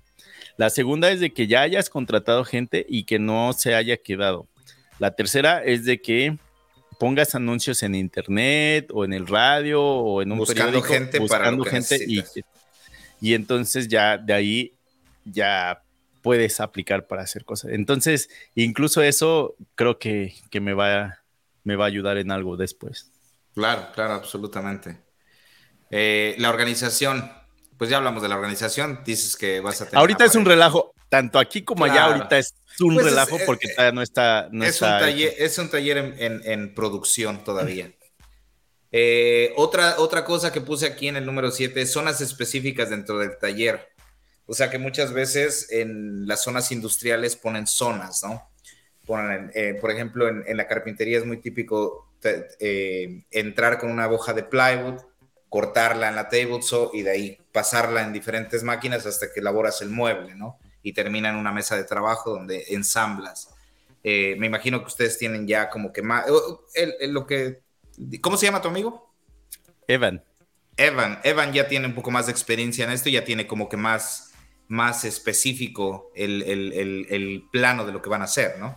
Y fíjate que ahorita hubo algo que a mí como que no, no me convenció y fue, no es en cosas mías, son sus cosas, que como él ya se tenía que salir, lo que hizo en la parte de atrás, o sea, ya ah, en, el patio, por así decirlo, construyó unos racks para poder poner todo el material que tenía en el segundo garage, que eran eh, tableros, maderas sólidas, y, y, lo construyó y fue así de que, oye, güey, ¿no te, ¿no te preocupa que vaya a llover o que todo el día le esté dando el sol o cosas así? Porque igual en madera sólida, depende cómo lo arregles, no habría problema. Pero en tableros, ahí tantita humedad, ahí sí puedes tener problemas. Y ya me dijo, no, pues es que ahorita va a ser temporal esto, eh, mi plan es adquirir tales cosas y entonces ya va a estar más, más cerrado. Y dije, ah, pues va, órale. Y este, y te digo, compré unas, ¿qué fueron? Unos triple unas hojas de triple y me sobró una hoja y dije, oye, pues la voy a poner ahí por mientras en lo que construyo otros muebles porque necesito construir algunas cosas. ya me dijo, sí, ahí tú acomódalo donde tú quieras, Y hace unos días llovió, güey, y sí dije, chi. Y eso que nada más es una hoja mía, güey, y él tiene como 50 hojas ahí. Dije, bueno, pues ya. Y yo fui a comprar apenas ahorita y está 93 dólares esa hoja de plywood de 3 cuartos, 4 por 8 del el Birch Plywood, del Finish. ¿Qué crees que esta vez compré? Esta vez compré Poplar. Poplar, no sé qué sea en español. Este, casi siempre compro la de Birch, que me cuesta, creo como 85 dólares, algo así, canadienses. Sí, sí, sí. Y se supone que es de una calidad ya para, para construcción de mobiliario, porque hay a veces está de calidad pésimos. Y entonces, como ahora compramos o ahora compré en la empresa donde él compra, este dijo, "No, vamos a pedir Poplars, está, te va a gustar más." ya, pues va, no importa, es para mobiliario, entonces no hay problema. Y este, y aparte de que me gustó cómo se ve, me costó a 60 y o sea, más barato. Como 65 dólares porque estaba usando su cuenta. Entonces, era mucho más barata y se veía mejor y también la calidad no, no son de esos que tienen eh, un layer, una hilera y luego hay espacios huecos o donde hay nudos y cosas así. Entonces hasta eso sí se ve muy de buena calidad. De mejor calidad, sí, porque hay, hay ¿cómo le llaman? ¿Aglomerados? O aglomerados. Aglomerados sería el, el que está hecho así como por ¿Partículas? Partículas, ajá. Ah, como el USB. particle board. no, yo creo más pequeñas, güey, más pequeñas. Y entonces ese sería el aglomerado, según yo. Y el sería el aglomerado, y entonces ya lo puedes comprar enchapado o con una melamina o. Ah, ok, ok, ok. Y el plywood normal de 4x8, el que el perch que usamos para a veces hacer gabinets, ¿cómo le llaman en, en, en español? ¿Qué sería una madera qué? ¿Un triple? Sí, le llaman triple le llaman este. En chapa, no. No, no, no, no, no. Este. Tiene otro nombre, como terciado, creo le llaman también. Ah, ok, terciado. Ok, ok. Sí, sí, sí. Este. Órale. Oye, otra, otra, otro punto importante, la seguridad. Eh, me imagino que pues, tú ya tienes experiencia con también el taller, entonces, extinguidores, eh, Por ejemplo, aquí tengo dos extinguidores y aquí se van a quedar porque si esto lo voy a usar para cosas de metal, pues sí sería como más necesario quizá. Este, pero sí, extinguidores y todo eso, porque incluso para el seguro, en algunas ocasiones van a checar el taller y si no tienes, vamos a decir, si ven que tienes químicos para pintar o este selladores, lacas.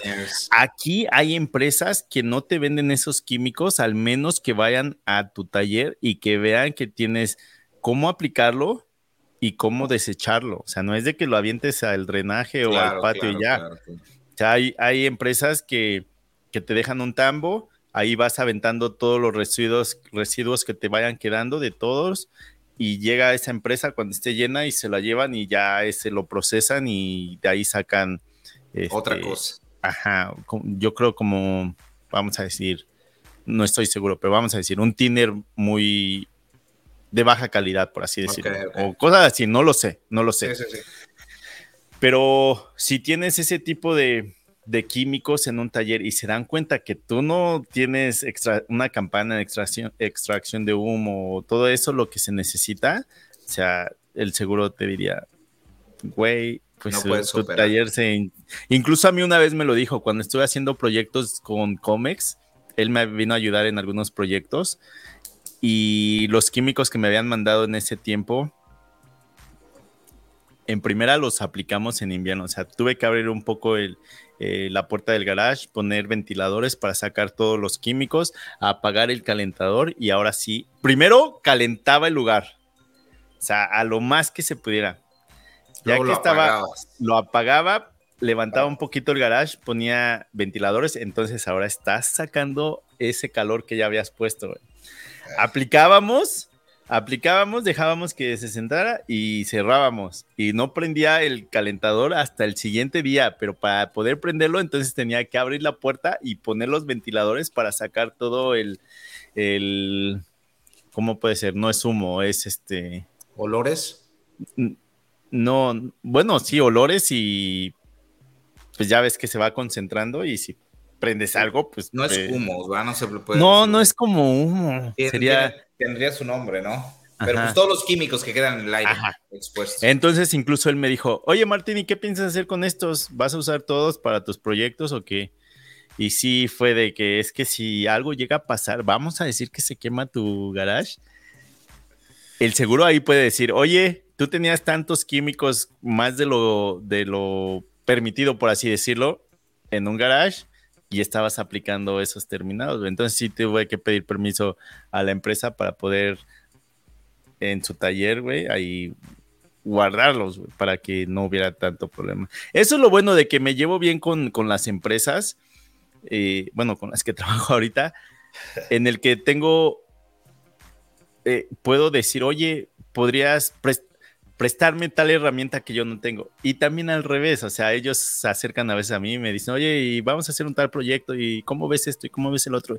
Y ahí a veces yo he dicho, oye, estaría bueno usar tal herramienta porque nos va a ayudar de esta manera, de esta otra. La tengo o no la tengo, hay que comprarla. Y este, y entonces, pues también de mi parte hay ayuda para ellos de herramientas o formas de cómo podríamos hacer las cosas. Entonces, en algunas ocasiones, en algunos proyectos me ha tocado decirle, oye, ¿puedo comprar tales hojas de triple en tal empresa a tu nombre para que me den un buen precio? Sí, claro. Ok, ¿puedo cortarlas en tu sierra escuadradora porque me va a ser más fácil? Sí, sin ningún problema, porque saben que cuando ellos necesitan de mi parte, pues yo también no, no digo que no. Entonces también ahí hay que llevarse bien con, con las empresas o los conocidos. Absolutamente, claro. Es mejor tener buenos conocidos que dinero en el banco. si tienes relaciones con las personas adecuadas, no necesitas dinero en el banco. Y, y, era lo mismo que estaba pasando con mi amigo. En algunas ocasiones me llegaba a pedir algunas herramientas donde yo no tenía ningún problema de prestárselas. Y al revés, cuando yo necesitaba ayuda de él, era de, oye, ¿puedes ayudarme en tal cosa? Claro que sí. Entonces, quizá no en herramientas me ayudaba, pero sí en conocimiento y tips y cosas así. Entonces, ahí era lo que a veces hemos platicado en, en otros episodios o en otras transmisiones, donde a veces no hay que ver a otro, vamos a decir, si eres carpintero, no veas a otro carpintero como tu competencia, mejor quizá únetele y quizá él tiene algunas herramientas que tú no tienes y al revés, y entonces en vez de que se estén tirando uno al otro, pues pueden compartir y los dos crecen. Y quizás se pueden unir, después. Sí, nunca sabes. a, mí me ha tocado ver empresas donde son eh, socios, donde unas dices, güey, estos no van a durar nada, y donde otros dices, güey, no manches, estos tan cañones. La rompieron. Ajá. O sea, sí he escuchado y he visto de los dos lados, entonces. No, pues ojalá, esperamos que te vaya muy bien aquí en esta nueva aventura, Martín. Y esperamos ya ver el, nuevo taller, ya esperamos verte establecido en el nuevo lugar y que vengan bastantes proyectos. Gracias. Igual por ahí hacemos, voy a hacer un video en vivo o quizá la siguiente transmisión, ojalá ya esté listo para, para estar ahí un rato. Y este, y pues desde ahí eh, nos aventamos uno. Pero mínimo un tour sí va a haber por ahí.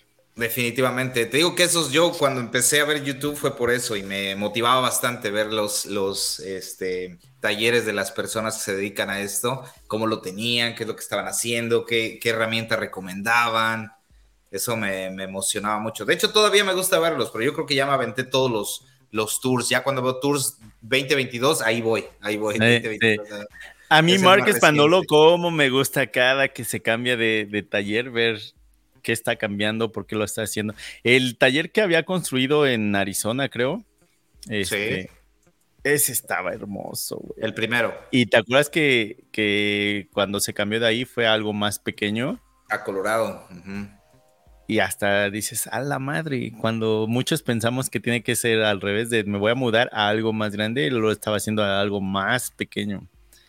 Ahí fue donde yo le, aprendí lo, bueno, porque en eh, eh, Colorado y donde vivo las temperaturas son muy similares, hay frío y hay calor. Y él le funcionó muy bien el, un mini split que puse yo aquí también en el taller, que es el Mitsubishi, y fue por sus videos de él. Dije, o sea, yo ya sabía que es una buena unidad, ¿no? Pues es, la, es el Mercedes de los, de los este, aires acondicionados en, en mini splits, ¿no? Este, pero sí, cuando lo escuché de él, dije, ok, ese, ese va a ser el que vamos a poner ahí en el taller. Ah, va, va, va. Sí, ahora vamos a ver a qué se muda y, sacar ideas también. Por ejemplo, lo que yo estaba pensando era de, ok, en este taller, a veces cuando hacía videos, incluso yo editándolos no me gustaba porque era, hay un chingo de cosas, güey. Entonces, a veces incluso me daba pena con patrocinadores, vamos a decir. Bosch decía, oye Martín, este, te vamos a mandar tal cosa, un video, no sé, ¿no? Algún patrocinador. Pero en la parte de atrás se veía de Walt, o se veía Festool, o se veía Milwaukee. Entonces era así de chin.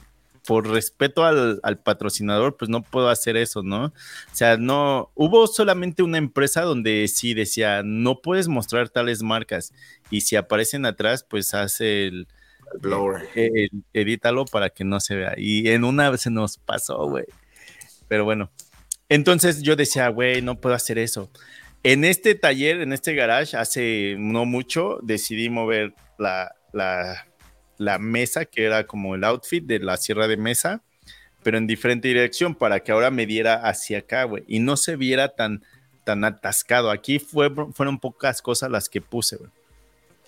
Y entonces en el otro dije, también tiene que ser algo neutral para que pues si estoy haciendo un video para alguna marca. Sí, yo te recomiendo que si vas a hacer esto, el centro de, el centro de lo de atrás para hacer cualquier unboxing o cualquier presentación, deberían de ser la mayoría este, herramientas a mano, porque ahí estás como que, como que ya estableciste de que, ok, si a esto me dedico, pero no estás gritando a los cuatro vientos Festool o Maquita o Milwaukee. Entonces lo que hice, güey, porque también hay empresas que, que ayudan más que otras pero lo que sí hice, güey, fue una mesa en la parte de atrás que son puros packouts, güey. O sea, van a ser puros packouts. Y ya después va a ser eh, un countertop, una barra, y después eh, un triple que trae el logo. Y ahí sí pienso colocar quizá algunas herramientas manuales y ya hasta arriba algunos sustainers, güey. Pero ya no tan atascado como antes lo tenía. Porque incluso a mí era de puta, se ve, es mucho, güey. Decías como que no, no se va a ver bien en el video. Ajá, güey. Sí, güey. Pero bueno, ahí va, poco a poco. Excelente. Estamos en hora, hora 33. Yo creo que sería un buen, un buen tiempo para, para cerrar. ¿Tienes algo más que opinar? ¿Qué estás viendo? ¿Estás súper ocupado? No, ahorita sí he estado ocupado. Algo? Este he estado viendo videos acerca de, de, talleres, de, talleres para más ideas de organizar. Fui a dar otra vez con, perdón, con Mark, con, no, con este de Samurai Carpenter, oh, este Jesse, él de hecho está aquí en Canadá también. Y la última que hizo en, en una de, los, de sus paredes, ya ves que él usa, él usa de las dos, herramientas manuales y herramientas eléctricas. Sí, sí, sí pero sus herramientas manuales están hermosas. y las estaba viendo y decía, ok, eso estaría muy chido. Pero sí, ahora lo que pienso es eh, aprenderle un, poco más acerca de herramientas manuales. Por ahí ya traigo unas herramientas veritas a, entre ceja y oreja. Muy bien, regresamos. Una pequeña falla técnica. ¿Tú qué estás viendo ahorita, David? ¿Qué, ¿Alguna recomendación, algo? Eh, estuve viendo varios videos de Jimmy.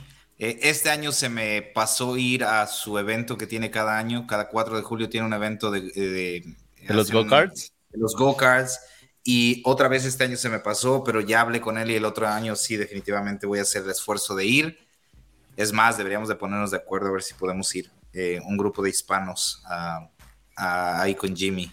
Sí, ahora, que, ahora que se mejore un poco esto de los problemas con las aerolíneas, eh, ahora que regresé del evento de Milwaukee, cuatro de mis vuelos fueron cancelados. Se suponía que yo regresaba el jueves en la noche y llegué hasta el sábado en la noche de todos los cancelados, güey. Imagínate que este Milwaukee me tuvo que comprar nuevos vuelos estando en el aeropuerto porque ya me habían cancelado el vuelo. Estaba en, en Chicago y delay por una hora, y retraso por otra hora, y retraso por otra hora, y retraso otra vez, hasta que dijeron, no, se cancela. Cancela. Y pues ya, ¿no? Eh, nos dicen, era jueves, nos dicen, ok, este, creo que van a tener que quedarse aquí hasta el domingo, güey. Y yo, ala. Entonces yo sí hablé con mi walkie y le dije, oye, yo no puedo quedarme hasta el domingo. Le digo, puedo quedarme hasta mañana, eso sí, güey, porque tengo familiares eh, en, Chicago, pero no puedo hasta el domingo por trabajo, o sea, ya debería de estar allá, güey. Me dijo, no, no te preocupes, Martín. Me dice, es más, ya estoy aquí eh, checando en, internet, este, el siguiente vuelo en el que te puedo mandar sale en hora y media. Y yo no, no puedo, no me da tiempo porque tengo que esperar a que ahora bajen mi maleta de la... Ah, porque ya estaba el avión, güey. No había quien lo piloteara. ¿Ves? Tremenda pendejada. Sí, sí, sí. E, en, en el vuelo de Toronto hacia Chicago, también pasó lo mismo. Eh, retraso por una hora, retraso por otra hora, retraso. No se le ocurrió decir a la de la aerolínea decir, pues el avión ya está aquí y el piloto también está en el aeropuerto, pero no sabemos en dónde está. Entonces, en cuanto llegue, les avisamos a qué hora se van a subir al avión. Y es así de no manches. Llega el piloto, pues todos enojados con el piloto, güey, al lo que había dicho la, la trabajadora de ahí, güey. Y ya nos suben al avión y el piloto pide disculpas y dice, yo no estaba, o sea, yo no iba a volar este avión, pero me llamaron para poder pues, ayudar o algo así, o sea, yo no era el ah, piloto. Y ahí como que ya todos le bajaron a su relajo, así de, ah, bueno, pues igual. O sea, no es culpa, no es culpa de la aerolínea, pero también que la otra se ponga a pensar, güey, ya cuando llevamos tres horas de retraso y que, oigan, el avión ya está aquí, pero el piloto también, pero no sabemos dónde está, pues se escucha peor, güey. A que mejor todavía no sabemos qué. Bueno, estando ahora de, de, Chicago hacia Toronto, retraso de una hora, retraso de otra hora, retraso de otra hora, cancelado. Y nos dicen, no, pues es jueves en la noche, eh, yo creo van a tener que volar hasta el domingo. Y así de, no manches, ¿cómo? Y sí, yo dije, yo tengo que irme, güey. Y mi walkie muy buen, muy bien, eh, la asistencia ahí me dijo, no, aguántame. Me dice, hay un vuelo en hora y media. Y yo no me da tiempo, necesito que saquen mi maleta para poder yo salirme del aeropuerto, sacar mi maleta, y regresar, a meterla. regresar a la aerolínea. Meterla al nuevo, al nuevo vuelo. Check-in, pasar por eh, eh, seguridad y en cuanto llegue, ya cerraron, no me va a dar tiempo. Le dije, déjame en Chicago un día y ya mañana volamos si quieres. Y al menos así conozco, me doy un tour aquí por la ciudad. O al menos veo a, mi familia. Tu familia. Y dijeron, va, vamos a hacer esto, vamos a esperar a que la aerolínea nos diga si te van a volar mañana, pasado o cuándo, y ya de ahí hacemos un plan. Órale, va. Y entonces también me dice, pero ¿qué crees, Martín? Hay otro vuelo que te puedo mandar hacia Toronto en la noche pero te tienes que quedar ocho horas en el aeropuerto, güey. Y después vuelas a tu ciudad. Y yo, pues vamos a ver qué nos dicen, pero si hay otro, otro vuelo mejor que ese, pues estaría mejor, ¿no? Ya dijo, va, órale. Y ya veo a mi familia, fuimos a comer tacos, porque para aquellas personas que no saben cómo es Chicago, Chicago es México, casi, casi. sí, ¿no? Entonces fuimos a comer tacos, este, estuvimos ahí. Y entonces en la mañana siguiente, pues la aerolínea nunca me dijeron nada, no me mandaban correos, nada. Y ya vuelvo a platicar con mi walkie y este y me dice, pues te puedo regresar hoy en la noche o mañana temprano, como tú quieras, pero mañana temprano sería un vuelo mejor porque son menos horas de escala, sales tempranito, pero llegas temprano también. Y yo dije, ah, pues mejor y me quedo aquí todavía otro día con mi familia, órale, va, y turisteo aquí en Chicago. Y este, y ya, entonces ahora me vuelan de, de Chicago hacia Calgary, ya no Chicago a Toronto, de Chicago a Calgary, que tiene más sentido porque se acerca más a donde estoy. O sea, es el estado siguiente. Y estando en Calgary, paso a mi segundo vuelo hago el check-in, paso por seguridad y todo, y empiezan, retraso una hora, retraso otra hora, retraso otra hora, cancelado. Y entonces es de, pues que voy, ¿no? Otra vez a, ahí con las muchachas que estaban ahí trabajando. Y bien mala onda, güey. Que agarran mi papel, que me sacan otro y me dice, ahora tienes que volar hacia Regina y después hacia Saskatoon, güey. Y yo, no chingues. Y veo y no le entiendo la hora. Y le digo, ¿cuándo es esto? Y dice, mañana, el siguiente. Y yo, hija de tu red. Y ya, entonces, otra vez de, mi walkie soy yo otra vez. Y me dice, ¿qué pasó? digo, ya me cancelaron otra vez y ahora me están mandando a otra ciudad. No manches. Y dice, no manches, a ver, espérame. y ya. Hay otro vuelo en, en hora y media. En este sí me da tiempo de hacerlo porque no hay gente, no hay nada. Órale, vámonos. Y sí, güey, que me compran otro vuelo y Sí, güey, fue un relajo, fue un relajo, güey. Esperemos que ya para el próximo año estén las aerolíneas mucho, mucho mejor. Sí, eh, traen un relajo todas las aerolíneas. Ahorita sí, hay bastante, bastante gente, o sea, escasez de gente para trabajar también en los aeropuertos. La gente, la, mi esposa también andaba por esos rumbos en México en esas fechas, igual tuvo... Pero más bien fue porque las aerolíneas dieron de baja mucho personal por pues, todo lo que está eh, pasando. en, parte eso y en parte entonces, que no hay suficiente. Hace un rato te estaba comentando que estaba viendo un video donde una aerolínea, creo fue Air Canada, ya iba volando con los pasajeros cuando lo cancelaron el vuelo. Yo no sabía que se podía hacer eso y que dijeron vamos a tener que aterrizar en el aeropuerto más cercano porque el vuelo ha sido cancelado. Y así, ¿cómo es posible que cancelas un vuelo en el que ya vas en camino? Eso no me tenía. Jamás si nunca vueles en Air Canada.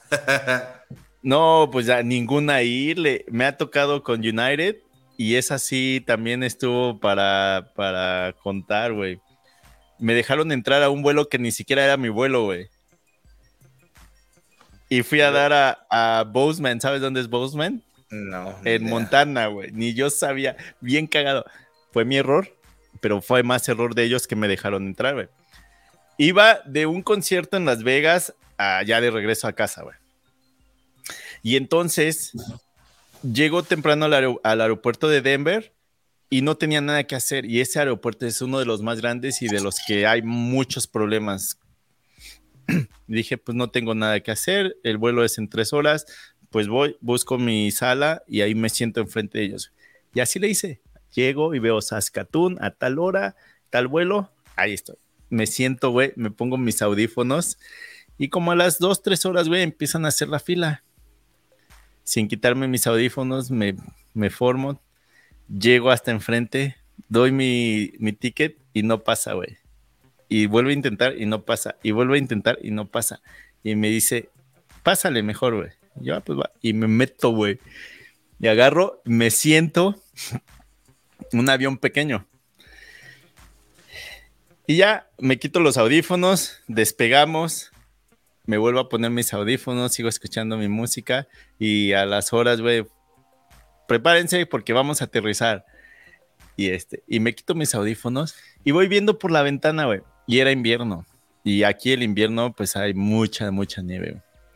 Y nos vamos acercando a la ciudad y a la ciudad se ve, pues de lejos, todas las luces llena de, de nieve, güey. Pero de repente empiezo a ver montañas, güey. Las montañas más cercas, las más cerca a donde yo vivo es a siete horas manejando. O sea, en avión no ves montañas. Y yo no manches. ¿Dónde ¿En dónde estamos? Y alguien dice, en Bozeman. Y le digo, ¿y dónde es Bozeman? Y dice, en Montana. Y yo, ¿y por qué? Y alguien más contesta, pues porque para allá vamos. Y yo, ah, cabrón. Y me dice alguien, ¿en dónde se supone que deberías de estar? Y yo, no, pues en Saskatoon, Saskatchewan, en Canadá. Y me dice, chin, está cerca, pero no tan cerca. Y yo, no manches, ¿qué pasó? Y entonces, en ese momento, se me viene a la mente que la que me dejó pasar, güey, estaba enferma y estaba yendo al baño, ida y vuelta, güey. O sea, Iba y regresaba, iba y regresaba, güey. Entonces me imagino que cuando estaba en el aeropuerto y le doy mi boleto, no pasa y no pasa y no pasa. Y ella dijo, güey, necesito que te pases porque yo también necesito ir al baño. Entonces es lo que pensamos, güey. Y entonces me dice uno, un pasajero, me dice, movieron las, las salas, por eso eh, Tú pues, vienes no corresponde ahora este, pero ¿por qué te dejaron pasar? Y yo, pues exactamente qué chinga. Y me bajo, güey, del aeropuerto, del avión, y el aeropuerto, güey, era una cabaña, cabrón. Sí. O sea, imagínate de qué tamaño era el, pueblo de Bozeman. Y me dice el piloto, ¿quién te, eh, ¿cómo te subiste? Y le digo, ella me dejó subir. Y le digo, va, de aquí vuélame hacia Saskatoon. Y me dice, no, te subes ahorita también a ese vuelo y vamos de regreso a Denver, güey. Y yo, no manches. Entonces, esa aerolínea fue la que usaron para las Torres Gemelas. Y es donde dices, oye, ¿no crees que deberías de poner un de poner más, atención? O sea, sí fue mi culpa que estaba tratando de meterme a ese avión. No me di cuenta que no era, ya no era mi, mi sala, pero no por eso me dejas entrar. Entonces, pues, también no fue, fue error mío. Sí, ahí le falló también a la muchacha. Pero bueno, sí, errores que pasan. Entonces, sí, ahorita si no puede, aventuras si si ahorita no hay necesidad de volar, ni vuelen, porque sí es un relajo. Un relajo. Bueno, Martín, te deseamos la mejor de la suerte en este nuevo proyecto. Esperamos ver videos y contenido próximamente en redes sociales. Este, este episodio estará saliendo ya eh, este viernes 22 de julio. Ya 22 de julio el mes se fue de volada. Es la segunda temporada, o la, sí, ¿no? La segunda temporada. Segunda temporada. El 21, ¿no? episodio, episodio número 22. 21, perdón. A ver. No, no, no, episodio, episodio 21. y sale julio 22, es verdad. Sí, ajá. Pues bueno, muchas gracias a todas aquellas personas que nos acompañaron en otro episodio. Muchas gracias. David, ¿cómo dices que te encontramos en redes sociales? Muchísimas gracias. The Mexican Carpenter en cualquier plataforma Ahí estamos presentes, ahora más que nunca en Instagram metiéndole con todos los poderes y en TikTok, Facebook. Vientos. ¿Y a mí cómo me encuentras? En el garage de Martincho. ¿En cuáles redes? En todas. Vientos. En todas las redes sociales. ¿Está en Twitter estás? ¿Estás en Twitter o no? Sí, estoy en Twitter también, pero pues no. Sí, igual no, no. Dicen que esa red es más tóxica que la ex de mi amigo, güey. Muchísimas gracias a todas las personas que nos escuchan. Esperamos este, que este contenido les sea de su agrado y cualquier eh, recomendación o crítica, por favor, déjenla en los comentarios o mándenos un mensaje directo en nuestras redes sociales para mejorar este, este contenido. Muchísimas gracias y nos vemos el próximo, el próximo viernes. Muchas gracias y hasta luego. Vámonos. Hola gente, bienvenidos a Construyendo Hogares Podcast. Mi nombre es David Parraguirre, también conocido como The Mexican Carpenter. Y junto a Martín Chavarría de El Garage de Martincho, estaremos subiendo nuevos episodios cada semana donde hablaremos de todo relacionado a la construcción y a las herramientas. Los invitamos a suscribirse y que junto con nosotros formen parte de esta apasionante aventura. Bienvenidos a Construyendo Hogares Podcast.